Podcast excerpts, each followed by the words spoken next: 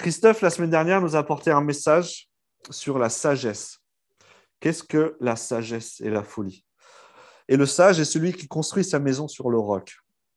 Et donc la vraie sagesse qui est de fonder sa vie sur la parole de Dieu. La vraie sagesse. Ce n'est pas la sagesse de l'homme qui nous disait, c'est la sagesse de l'esprit, c'est la sagesse de Dieu, c'est la sagesse de la connaissance de Dieu. Et donc un des signes un des signes pour fonder sa vie sur la parole de cette sagesse, un des signes, c'est la compréhension de ce que c'est ta vraie famille. La compréhension de ce que c'est ta vraie famille. En Jean 13, 34-35, je vais vous le lire. Le Seigneur Jésus nous dit, je vous donne un commandement nouveau. Et là, vous n'avez pas besoin d'ouvrir vos Bibles. Aimez-vous les uns les autres comme je vous ai aimé. Vous aussi, aimez-vous les uns les autres. C'est à cela que tous reconnaîtront que vous êtes mes disciples, si vous avez de l'amour les uns pour les autres. Donc, un des signes qu'on est fondé sur sa parole, c'est qu'on s'aime les uns les autres. Là-dessus, on est d'accord. Donc, la relation que tu as avec tes frères et sœurs en Jésus montre si tu appartiens ou pas à la famille de Dieu. Donc cette relation, cette manière que j'interagis là avec vous, montre que je suis un disciple, montre que je fais partie de l'Église. Donc on est tous d'accord là-dessus. C'est bien. D'ailleurs, ce qui est intéressant de voir dans ce passage-là, c'est aimez-vous les uns les autres comme je vous ai aimé. Souvent on dit, l'Ancien Testament nous dit, aimez-vous les uns les autres aime ton prochain comme, je, comme, comme tu t'aimes toi-même. Là, Jésus va plus loin. Je dis, c'est pas grave ça. Aimez-vous comme je vous ai aimé. C'est à ça que vous rencontrez que vous êtes mes disciples. Comme je vous ai aimé. enfin, c'est une aparté là qui, qui me vient, mais euh, peut-être tu as du mal à t'aimer, mais il y a l'amour de Jésus qui surabonde. Donc, focalise-toi sur l'amour de Jésus et donne l'amour de Jésus aux autres comme je vous ai aimé, toi aime les autres. Comment Jésus t'aime, aime comme ça les autres. Et tu vas te rendre compte que l'amour de Jésus va venir en toi et va te redonner une nouvelle identité. Donc la relation que tu as avec tes frères et sœurs en Jésus montre si tu appartiens ou pas à la famille de Dieu. Gardant en tête que faire partie de la famille de Jésus n'est pas une option. Ce n'est pas une option. Dans tout ton parcours de disciple, etc., faire partie de la famille de Dieu, ce n'est pas, une, option, ce n'est pas quelque chose que tu vas dire, bon, moi, dans mon parcours de chrétien, je ne vais pas le faire, ça. Ce n'est pas une option, c'est le résultat de notre nouvelle naissance. C'est un résultat. Ce n'est pas euh, quelque chose que tu dois choisir ou pas de faire. Et là, je vais prendre cinq minutes pour vous parler un peu de doctrine. Et là, il y en a beaucoup qui n'aiment pas trop entendre la doctrine parce qu'ils se disent Ah, ça va être long. Mais non, je vais vous parler un peu de doctrine et plus précisément de la doctrine d'Israël. C'est quelque chose de la plus haute importance. Et j'aimerais bien que vous preniez vos Bibles dans Romains 11, 17. Romains 11, 17. Alors pendant cinq minutes, j'ai vraiment besoin que vous essayiez de suivre euh, avec votre intelligence, que vous essayez de, de comprendre. Demandez au Seigneur de renouveler votre intelligence et d'essayer de, vous garder concentré sur euh, juste là qu'on essaye d'étudier cette doctrine. Romains 11, 17 à 24. Paul dit, Mais si quelques-unes des branches ont été coupées, et si toi, qui étais un olivier sauvage, tu as été greffé parmi les branches restantes, et tu es devenu participant de la racine et de la sève de l'olivier, ne te vante pas aux dépens de ces branches. Si tu te vantes, sache que ce n'est pas toi qui portes la racine, mais c'est la racine qui te porte. Tu diras alors, des branches ont été coupées afin que moi je sois greffé. C'est vrai, elles ont été retranchées à cause de leur incrédulité. Et toi, c'est par la foi que tu subsistes. Ne fais pas preuve d'orgueil, mais aide la crainte. Car si Dieu n'a pas épargné les branches naturelles, il ne t'épargnera pas non plus. Considère donc la bonté et la sévérité de Dieu. Sévérité envers ceux qui sont tombés et bonté envers toi si tu demeures dans sa bonté. Autrement, toi aussi, tu seras retranché de l'arbre. Quant aux Israélites, s'ils ne persistent pas dans l'incrédulité, ils seront greffés, car Dieu est puissant pour les greffer de nouveau.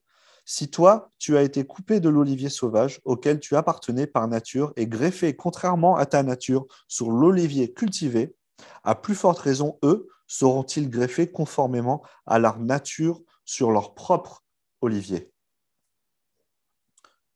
Ok. Je laisse ça un peu rentrer. Ok, donc il y a deux oliviers. Il y a un olivier sauvage et il y a un olivier cultivé. Il y a un olivier sauvage qui correspond aux païens, nous, avant notre nouvelle naissance, et il y a l'olivier cultivé qui correspond à la descendance d'Abraham à travers Isaac, Israël. Donc, c'est deux oliviers. Et qu'est-ce que Paul nous dit? Paul nous dit que sur l'olivier cultivé, des branches ont été retranchées. Ceux qui n'ont pas accepté Jésus. Ils ont été retranchés et mis de côté.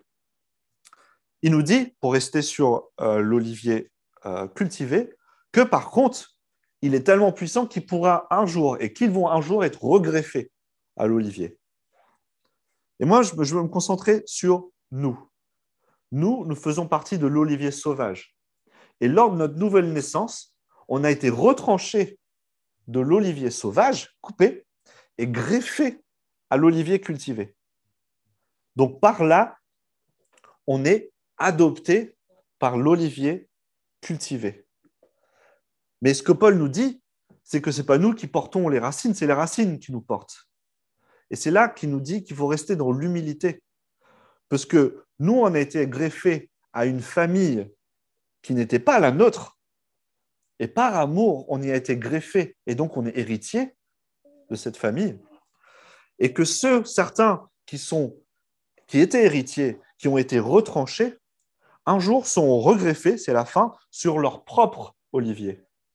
Donc ça, ça nous donne une perspective sur ce qui se passe vis-à-vis d'Israël. Et ça, c'est pour ça qu'on appelle ça la doctrine d'Israël. Nous, on a été on est descendant d'Abraham à travers le sang de Jésus. On est nous-mêmes héritiers de ce qui a été promis à Abraham. Mais certains d'entre nous pensent, et il y a une fausse doctrine, je ne parle pas forcément d'ici, certains d'entre nous, mais beaucoup de chrétiens qui ont des fausses doctrines, qui ont la doctrine notamment de la substitution, du remplacement, c'est-à-dire la doctrine que maintenant l'Église, c'est la nouvelle Israël. L'Église remplace. Non, c'est faux. Israël, le peuple est toujours le peuple de Jésus et c'est le peuple qui sera béni. Et nous, on a été ajoutés à cette bénédiction. Donc, est-ce que, tout le monde a bien compris? Donc, nous, on faisait partie d'un olivier sauvage et on est devenu, on est greffé. Donc, quelque chose s'est passé. Donc, on a une nouvelle carte d'identité. Et sans cette nouvelle carte d'identité, pas d'accès au pays promis. Et ça va prendre sens dans ce que je vais vous dire euh, juste après.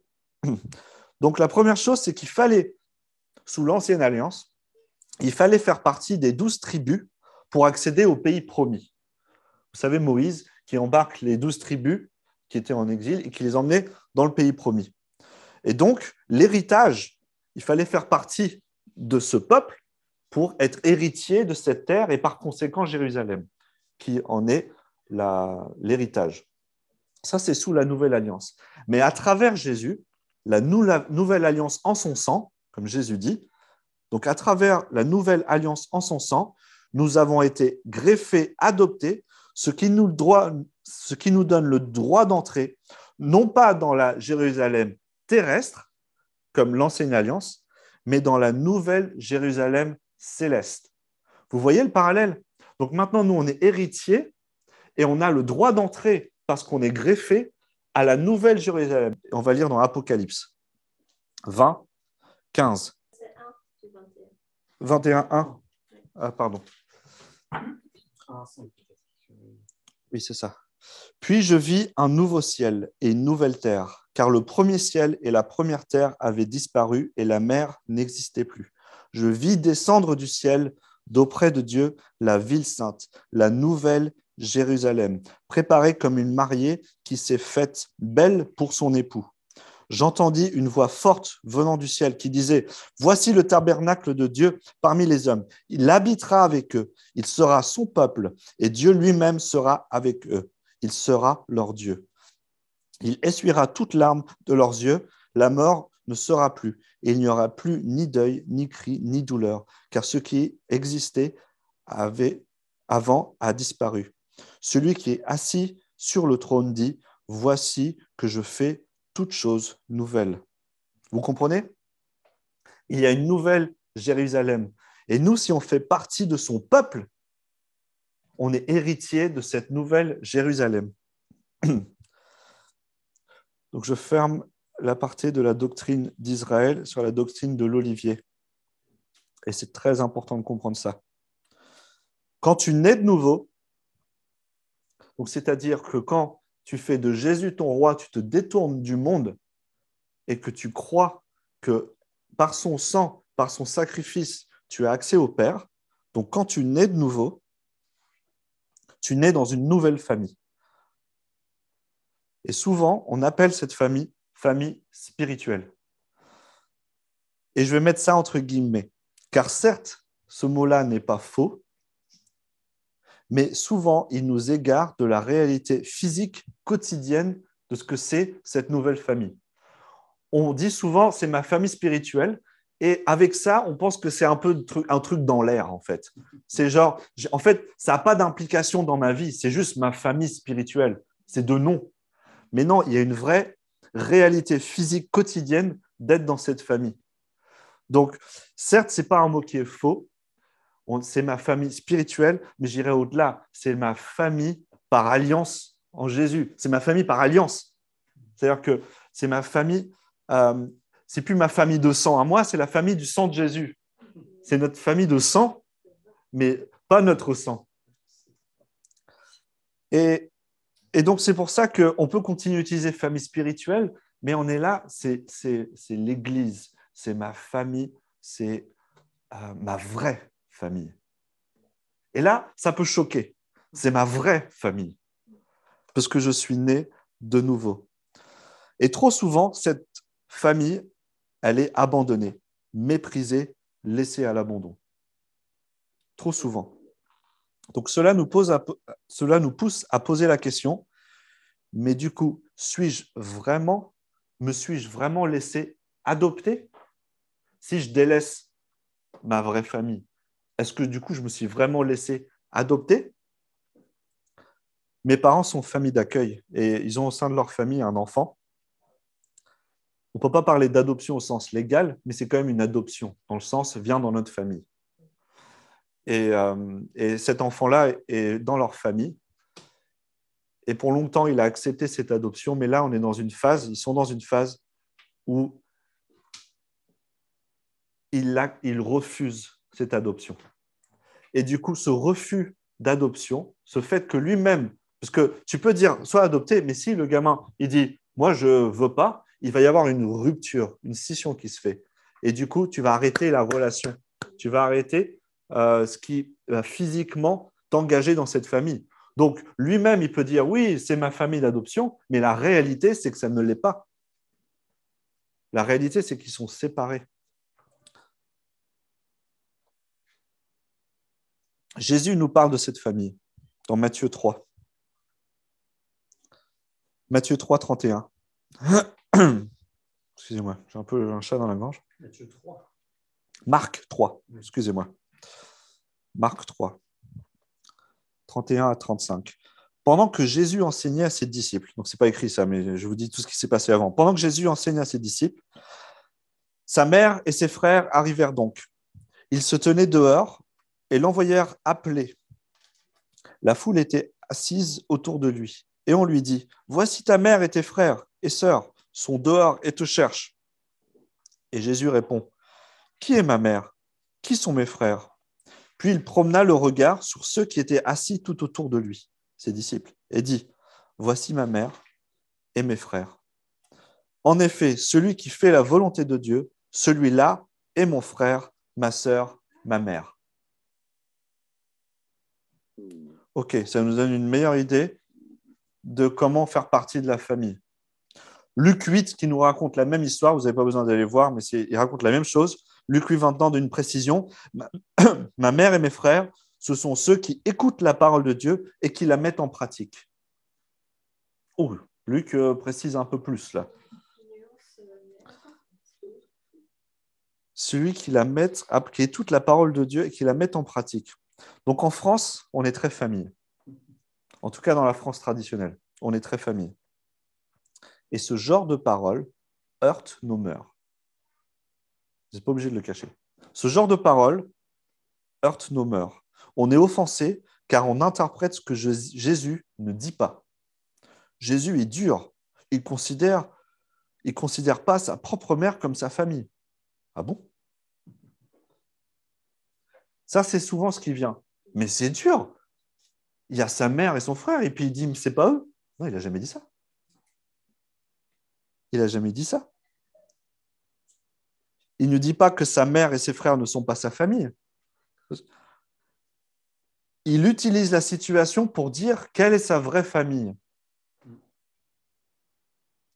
Nous savons que sa mère et ses frères étaient des disciples à Jésus. Nous le savons. Nous le savons de par que sa mère le suivait avec d'autres, et nous savons de par le fait que euh, Jacques, notamment, des frères de Jésus, et à d'autres moments dans, dans, Actes, il dit que les frères de Jésus étaient là avec la mère au moment du rassemblement, et que Jacques a écrit même un épître, le frère de Jésus. Donc on sait, nous, que sa mère et ses frères, et potentiellement ses sœurs, étaient des disciples, parce qu'ils étaient là. Donc, ils faisaient partie de ce que Jésus considérait comme sa vraie famille. Donc, il ne dit pas qu'ils ne sont pas ma famille. Il utilise la situation qu'on dit, hé, ta mère, parce qu'on parlait de sa mère biologique et sa mère euh, et ses frères euh, biologiques. Euh, il dit, ah, ta mère et ton frère, là, ils sont dehors, ils t'appellent. Et là, il dit, oh, qui sont mon frère? J'adore Jésus. J'adore parce qu'il prend la situation, il dit, hmm, parlons-en, tiens. Vous mentionnez la biologie. Moi, je vais vous dire, qui sont, qui est ma mère qui est ma frère? Et là, il regarde ses disciples. Et vous pouvez regarder, cette histoire, elle est répétée dans les trois évangiles synoptiques. Euh, à chaque fois, c'est à peu près pareil, mais avec des variations. Soit c'est écrit qu'il balaye le regard de gens qui sont autour de lui, soit qu'il dit qu'il pointe la main, qu'il tire la main. Je crois que c'est Matthieu qui dit ça. il dit Ça, c'est ma mère. Ça, c'est mon frère.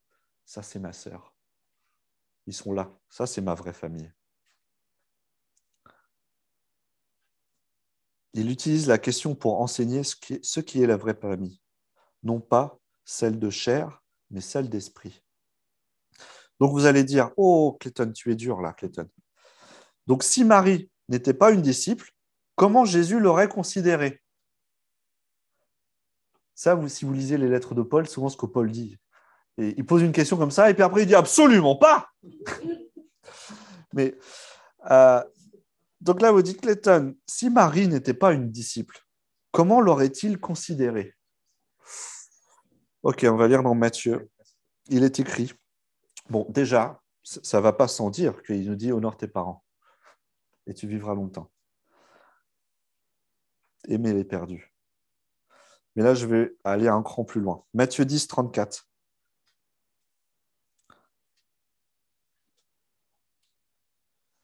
Ne croyez pas que je sois venu apporter la paix sur la terre. Je ne suis pas venu apporter la paix, mais l'épée. Car je suis venu mettre la division entre l'homme et son père, entre la fille et sa mère, entre la belle-fille et sa belle-mère. Et l'on aura pour ennemis les membres de sa famille. Celui qui aime son père ou sa mère plus que moi n'est pas digne de moi. Et celui qui aime son fils ou sa fille plus que moi n'est pas digne de moi. Celui qui ne prend pas sa croix et ne me suit pas n'est pas digne de moi. Celui qui conservera sa vie la perdra, et celui qui perdra sa vie à cause de moi la retrouvera. Si quelqu'un vous accueille, c'est moi qui l'accueille. Et si quelqu'un et celui qui m'accueille accueille celui qui m'a envoyé, celui qui accueille un prophète en qualité de prophète recevra une récompense de prophète. Et celui qui accueille un juste en qualité de juste recevra une récompense de juste. Et si quelqu'un donne à boire, ne serait-ce qu'un verre d'eau froide, à l'un de ses plus petits, parce qu'il est mon disciple, je vous le dis en vérité, il ne perdra pas sa récompense. Donc là, je vais dire, en plus, es dur, mais en plus, es vraiment dur là. Quand on est adopté dans la famille de Dieu, il y a une division qui se crée entre nous et les autres membres de notre famille qui ne sont pas encore adoptés. Il y a une division. Division ne veut pas forcément dire conflit. Division ne veut pas dire séparation physique. Division ne veut division, il y a quelque chose qui se passe en fait entre nous et ceux de notre famille biologique qui ne sont pas encore adoptés. Luc 12, qui, euh, qui parle de ce même sujet, 12, 51. Pensez-vous que je. Il, il dit les mêmes choses, mais avec d'autres mots? Pensez-vous que je sois venu apporter la paix sur la terre? Non, vous dis-je, mais la division. En effet, désormais, s'il y a cinq personnes dans une famille, elles seront divisées. Trois contre deux, deux contre trois. Le père contre le fils, le fils contre le père, la mère contre la fille, et la fille contre la mère, la belle-fille contre la belle-fille, euh, la belle-mère contre la belle-fille et la belle-fille contre la belle-mère. Donc il redit, il est dit dans une famille, s'il y en a qui, euh, qui ont été euh, de nouveau, adoptés, il y a un truc qui se passe. C'est une famille qui sont cinq, il y en a trois et deux, par exemple. Et il donne plein d'exemples. J'aimerais juste faire une parenthèse et remarquer, il donne plein d'exemples, mais à aucun moment il mentionne une division possible entre le mari et sa femme que personne ne sépare ce que Dieu a uni. Aucun moment, ça, ça c'est pas, il n'y a, a, pas de division. C'est juste une aparté, peut-être c'est quelque chose à approfondir. Il parle surtout avec les enfants, belle-mère, belle-fille. Moi, je le vois dans la famille de Kat. Euh, Est-ce que Kat n'aime plus sa famille? Non. Est-ce que Kat ne pleure pas à chaque fois qu'elle prie pour sa famille? Non. Elle euh, l'a à cœur. Elle, euh, elle est dans l'agonie pour sa famille, pour la, le salut, merci Christophe, de sa famille. Mais il y a une division. On peut, nous, on peut témoigner de cette division. Il y a quelque chose qui se passe. Il y a une division qui se passe. Et cette division, elle brise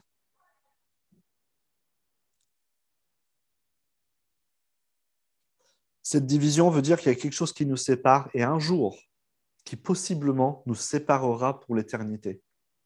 Pour l'instant, c'est peut-être une division comme ça, le problème, c'est qu'un jour, il y a une éternité dans cette division. Si vous prenez confiance, euh, si vous prenez conscience pardon, de votre vraie famille, donc de votre nouvelle identité, vous prendrez conscience de la réalité de votre famille de chair qui qui ne fait pas encore partie de votre famille en Jésus. Et là, vous commencerez à œuvrer sans relâche, nuit et jour, afin de pouvoir un jour prononcer aussi, vous, les paroles de Josué, quant à moi et ma famille, nous servirons l'Éternel.